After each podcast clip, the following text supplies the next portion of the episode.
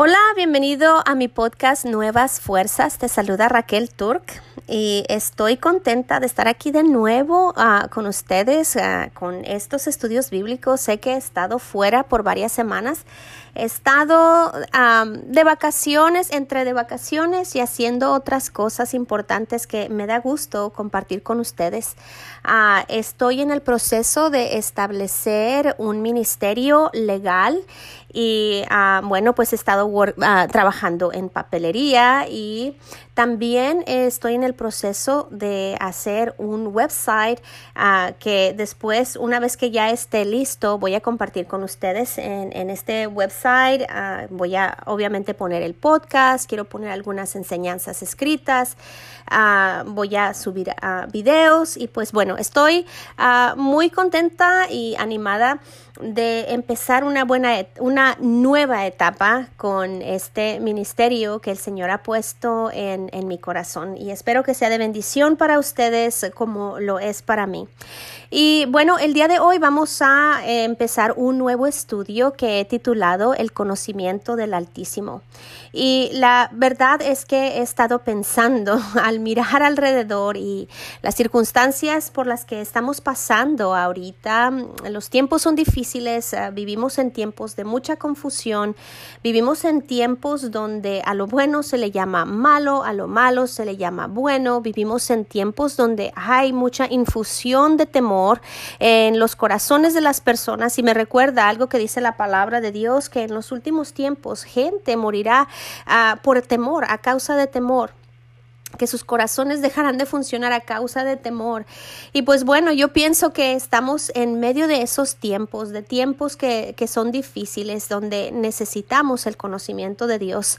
Hay una escritura en Efesios, en el capítulo 2, versículo 12, ahí dice cuál es la condición del hombre o la condición en la que nosotros estábamos cuando no teníamos conocimiento de Dios. Y dice ahí que no tenemos, uh, no conocemos las promesas que Dios ha hecho, no participamos de la ciudadanía celestial que Dios provee. Y dice ahí que vivíamos sin esperanza y sin Dios en este mundo. Y qué triste es, qué triste es la condición de aquellos que no conocen al Señor, viven realmente sin esperanza y sin Dios en el mundo. Y creo y estoy segura que la posesión más preciada que nosotros podemos tener, lo más importante que nosotros podemos tener eh, aquí en la tierra es el conocimiento del Dios vivo, del Dios verdadero y de su Hijo Jesucristo. No hay ninguna otra cosa que podamos ganar, no hay riqueza, no hay oro, no hay plata, no hay diplomas, no hay eh, reconocimientos que el mundo nos pueda dar que puedan tomar el lugar del conocimiento de Dios.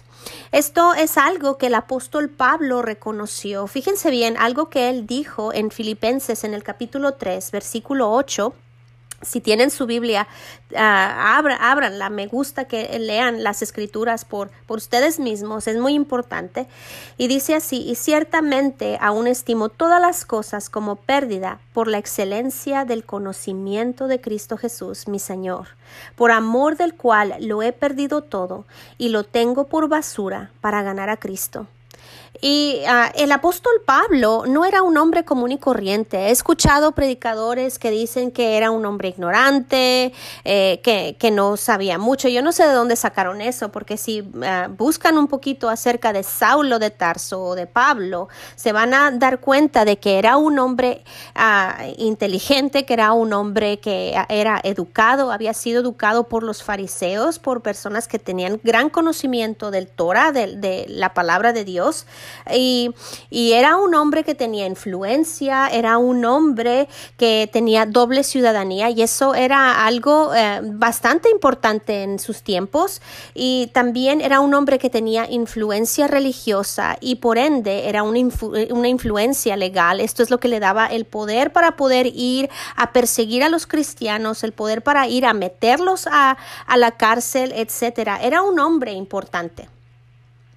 Y, vemos aquí que lo que él anhelaba era el conocimiento de Cristo. Una vez que él tuvo ese encuentro con el Señor Jesucristo, ah, eh, que eh, cuando él vio la gloria del Señor Jesucristo, cuando él estaba ah, persiguiendo cristianos, una vez que él se convirtió, el anhelo y el deseo del corazón del apóstol Pablo era crecer en el conocimiento de Dios. Fíjense bien, en Filipenses en el capítulo 3, versículos del 5 al 7, ahí habla de algunos de los logros que Pablo había tenido aquí en la tierra. Dice ahí, circuncidado al octavo día, del linaje de Israel, de la tribu de Benjamín, hebreo de hebreos, en cuanto a la ley fariseo, en cuanto a celo perseguidor de la iglesia, en cuanto a la justicia que es en la ley irreprensible. Esto significa que él seguía la ley al pie de la letra, pero cuántas cosas eran para mí ganancia, las he estimado como pérdida por amor de Cristo. Es maravilloso lo que aquí el apóstol Pablo está diciendo. Todas estas cosas que, todos estos galardones no se comparan con el conocer al Señor Jesucristo, con el conocer a Dios. Él no estimaba ninguna de estas cosas como importantes comparado con el conocimiento del Señor. Y aún ah, después de décadas de caminar con el Señor, Pablo anhelaba crecer en conocerle. Pero esta palabra conocer en el griego tiene un significado mucho más profundo que el que nosotros nos imaginamos o como nosotros lo usamos aquí en, en nuestra cultura.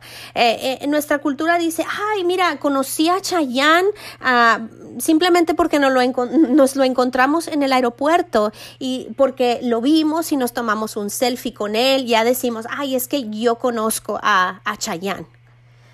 Pero realmente tú no conoces a una persona que solamente has visto a la ligera. Tú no conoces, hay mucha gente a tu alrededor, aún vecinos de años que quizá tú no conoces realmente a lo que realmente cómo son ellos. Aún aquí Saben, ustedes conocen a unas personas más profundamente que otras. Pablo anhelaba conocer más a Dios, pero él quería conocer a Dios en una manera profunda, no en una manera ligera. Filipenses en el capítulo 3, versículos 8 al 14, ahí donde estamos, ahí dice, ciertamente aún estimo todas las cosas como pérdida por la excelencia del conocimiento de Cristo Jesús, mi Señor, por amor del cual lo he perdido todo y lo tengo por basura para ganar a Cristo y ser hallado en él, no teniendo mi propia justicia que es por la ley sino la que es por la ley de Cristo, la justicia que es de Dios por la fe a fin de conocerle y el poder de su resurrección y la participación de sus padecimientos, perdón, llegando a ser semejante a él en su muerte, si en alguna manera llegase a la resurrección de entre los muertos. No que lo haya alcanzado ya, ni que ya sea perfecto, sino que prosigo por ver si logro asir aquello para lo cual fui también asido por Cristo Jesús. Hermanos, yo mismo no pretendo haberlo ya alcanzado, pero una cosa hago, olvidando ciertamente lo que queda atrás y extendiéndome a lo que está delante, prosigo a la meta, al premio del supremo llamamiento de Dios en Cristo Jesús. ¿Saben cuál es el supremo llamamiento de Dios en Cristo Jesús para nuestras vidas? Es que le conozcamos a Él y conozcamos a su Hijo Jesucristo, quien vino a restaurar nuestra relación con el Señor. Pablo, él escribió la mitad del Nuevo Testamento. Si ustedes ven, hay muchas cartas que él escribió, palabra de Dios, y aún así, después de todo este conocimiento tan profundo que él tenía de Dios, que él tenía de la voluntad de Dios y aún de Jesucristo, el anhelo de su corazón era crecer en el conocimiento de Dios, el conocer a Dios en una manera profunda. Y saben que, ah, como una nota, conocer a Dios no es algo fácil, es algo que requiere esfuerzo. Y lo estoy diciendo porque muchas veces pensamos que, que porque venimos al Señor, automáticamente vamos a conocer a Dios. Y hay versículos en la palabra de Dios que nos dice que tenemos una unción y que no, no tenemos necesidad de que otros eh, nos enseñen porque tendremos conocimiento de Dios. Pero esto es algo que tenemos que buscar. Es una búsqueda, es un anhelo, es un deseo que tiene que permanecer dentro de nuestros corazones. ¿Por qué? Porque todo a nuestro alrededor, las filosofías del mundo, las ideas eh, de, la gente que nos, no conoce a Dios, aún en la educación, en las escuelas, eh, eh, en todo lo que tenemos a, a nuestro alrededor, Todas esas ideas, todas esas filosofías tratan de alejarnos del conocimiento de Dios.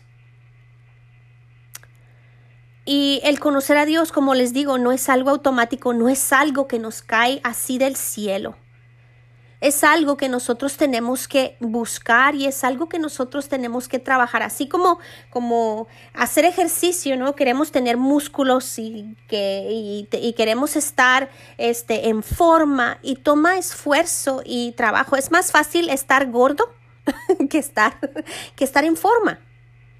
Y es lo mismo, es más fácil aprender de las filosofías del mundo que del conocimiento de Dios estamos en una corriente, estamos en medio de una corriente que nos quiere arrastrar a perdición, que nos quiere alejar del conocimiento del Dios verdadero. Y realmente tenemos que aprender a nadar en contracorriente. Tenemos que aprender a ser como los salmones. Si han visto algún video de salmones, ustedes pueden ver que esos salmones ah, nadan contra la corriente y algunos mueren en el camino, pero aquellos que llegan a subir hasta la meta, ahí es donde ellos pueden ser fructíferos. Fíjense bien, el apóstol Pablo y hacía, eh, registró en, en sus cartas, registró oraciones que él hacía por la iglesia. Y esta es de suma importancia, de hecho, creo que la he compartido con ustedes con anterioridad.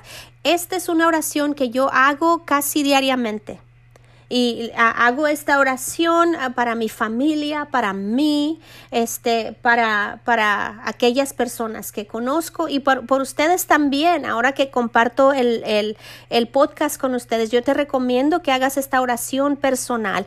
Este está en Efesios en el capítulo 1 y voy a leer ah, del versículo 15 al versículo 20 por, por, falta de tiempo, pero dice así, por esta causa también yo habiendo oído de vuestra fe en el Señor Jesucristo y de vuestro amor para con los santos, no ceso de dar gracias por ustedes, haciendo memoria de ustedes en mis oraciones, para que el Dios de nuestro Señor Jesucristo, el Padre de Gloria, les dé espíritu de sabiduría y de revelación en el conocimiento de Él alumbrando los ojos de su entendimiento para que sepan cuál es la esperanza a la que Él les ha llamado y cuáles las riquezas de la gloria de su herencia en los santos y cuál la supereminente grandeza de su poder para con nosotros los que creemos, según la operación del poder de su fuerza, la cual operó en Cristo, resucitándole de los muertos y sentándole a su diestra en los lugares celestiales. Amén. Esta oración es poderosísima aquí y esta oración fue inspirada por el Espíritu Santo a Pablo para que él hiciera esta oración por los creyentes de la iglesia de su tiempo. Y esta oración es una oración que es Dios quiere que nosotros hagamos que sea el anhelo de nuestro corazón, que crezcamos en el conocimiento de él, que tengamos un espíritu de sabiduría y de revelación de él que los ojos de nuestro entendimiento sean alumbrados alumbrados por medio de su palabra. ¿Para qué? Para que no seamos arrastrados por las filosofías mundanas, que no seamos arrastrados por religiosidad, que no seamos arrastrados por obras muertas, sino que realmente vengamos a conocer íntima y profundamente a Dios. Pero, ¿qué podemos hacer para crecer en, eh, eh, nuestro conocimiento ah, ah, con Dios ah, o para conocer a Dios? Porque sabes que lo primero que tienes que saber es que conocer a Dios es algo más que simplemente haber nacido de nuevo. Es algo más que simplemente ir a la iglesia. Es algo más que simplemente seguir tradiciones, lo que has aprendido, seguir rituales. Es más que eso. Es más aún que conocer a Dios por medio de lo que otras personas te dicen acerca de Él. Yo no sé si esto te ha sucedido, a mí me, ha sucedido cuando escucho a una persona que tiene una relación tan eh, estrecha con Dios, que tiene conocimiento de Dios y habla acerca de sus experiencias con Dios, de los tiempos que ha vivido con Dios, de, de, circunstancias en las que Dios lo, lo ha liberado, etc. Y, y, particularmente años atrás, cuando apenas estaba empezando a conocer al Señor por medio de su palabra, decía yo, ¿cómo quisiera yo conocer a Dios así como esta persona lo conoce?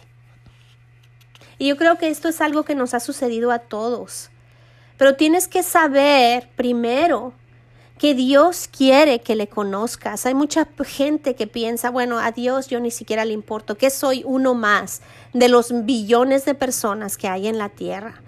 Le importas y Dios quiere que le conozcas. Dios quiere tener una relación cercana contigo, quiere tener una relación íntima y personal contigo. Vemos en Juan 3:16, y este es un versículo que no sabemos de memoria, Dice así, porque de tal manera amó Dios al mundo que ha dado a su Hijo unigénito, para que todo aquel que en él cree no se pierda, mas tenga vida eterna. Esto, la vida eterna, y voy a explicar qué es la vida eterna, pero la vida eterna es para todo aquel que crea. Y dice ahí que Dios amó a todo el mundo, y eso incluye a ti.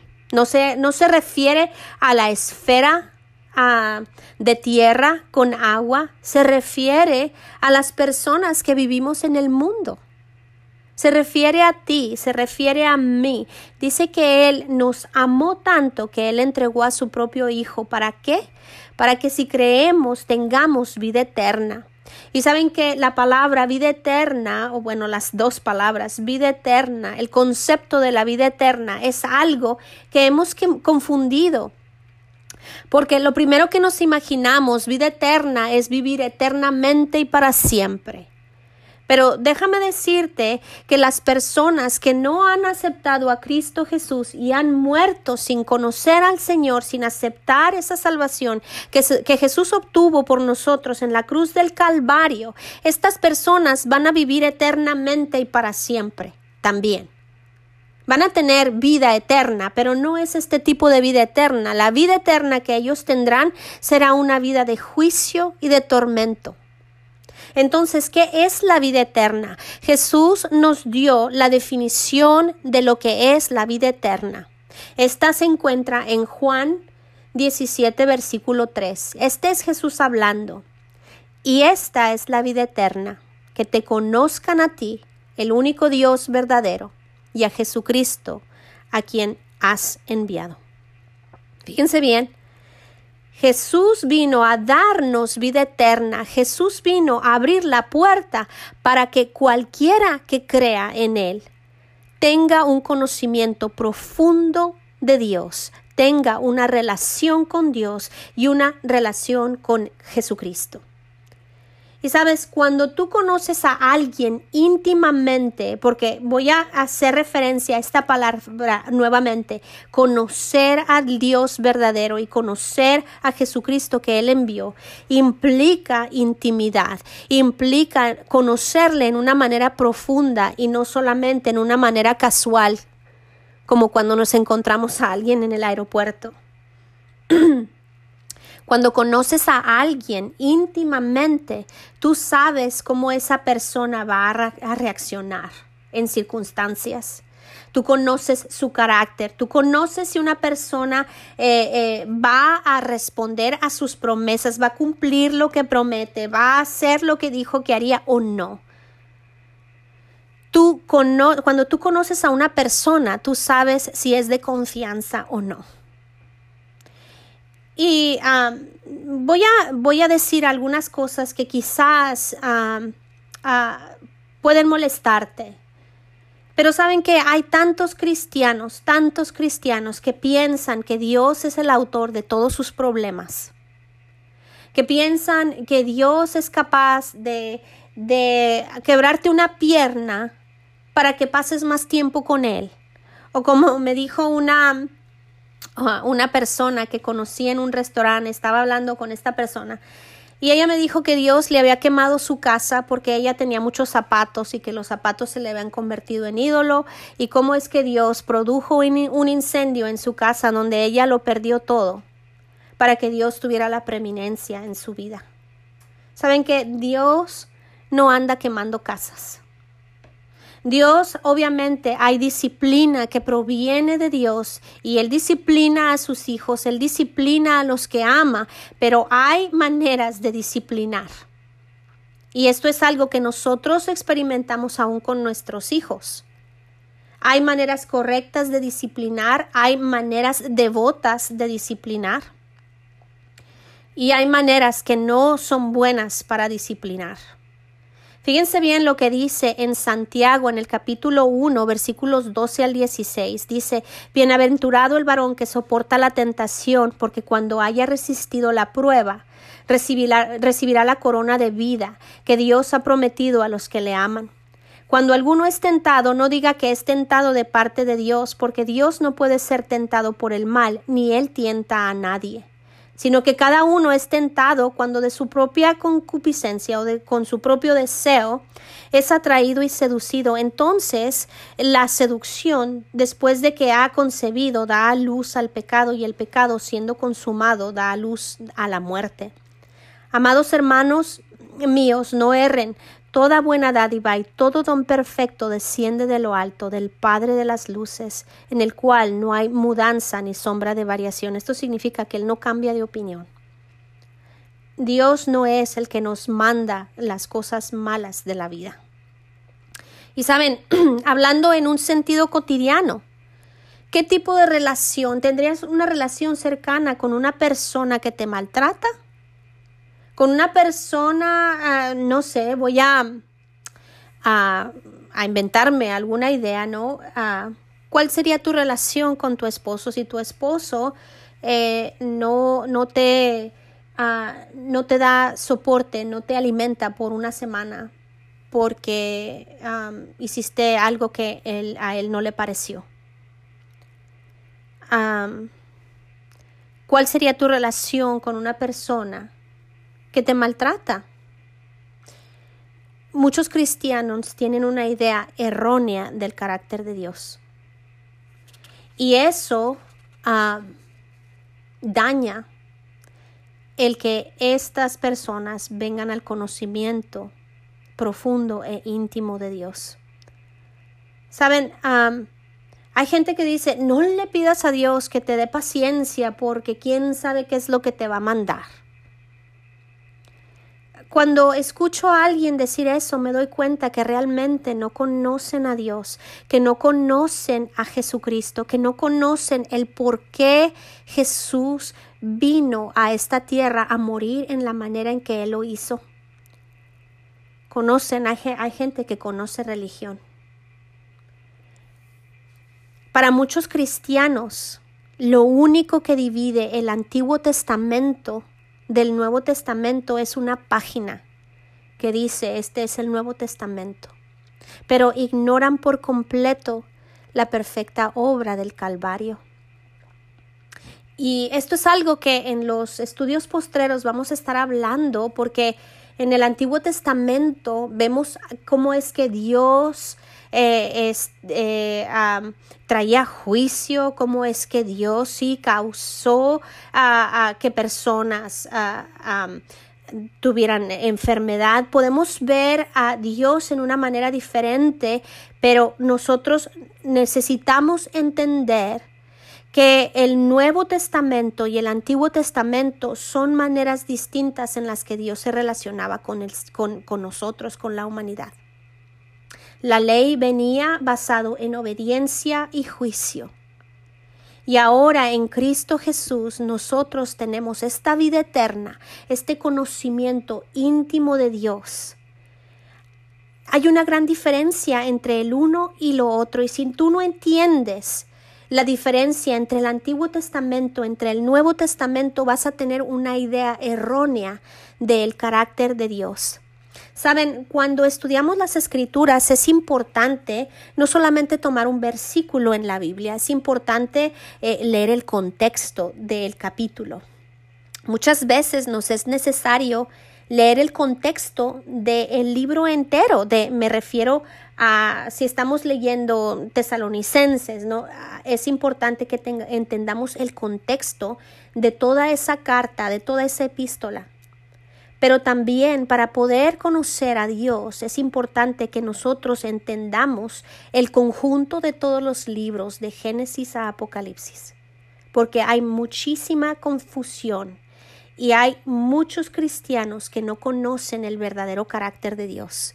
En Oseas, en el capítulo 4, versículo 6, dice, mi pueblo fue destruido porque le faltó conocimiento. En Romanos, en el capítulo 10, versículo 17, dice, la fe viene por el oír y el oír por la palabra de Dios. Si todo lo que te predican, si todo lo que tú escuchas, si todo lo que tú estás viendo, acerca de la vida eterna, que es el, el, el, que una vez que mueras aquí es irte al cielo y vivir eternamente con el Señor. Déjame decirte que no vas a poder experimentar lo que realmente la vida eterna significa aquí y ahora, porque es algo para nosotros hoy. En Primera de Juan, en el capítulo 5, versículos 10 al 12, el apóstol Juan nos dice esto.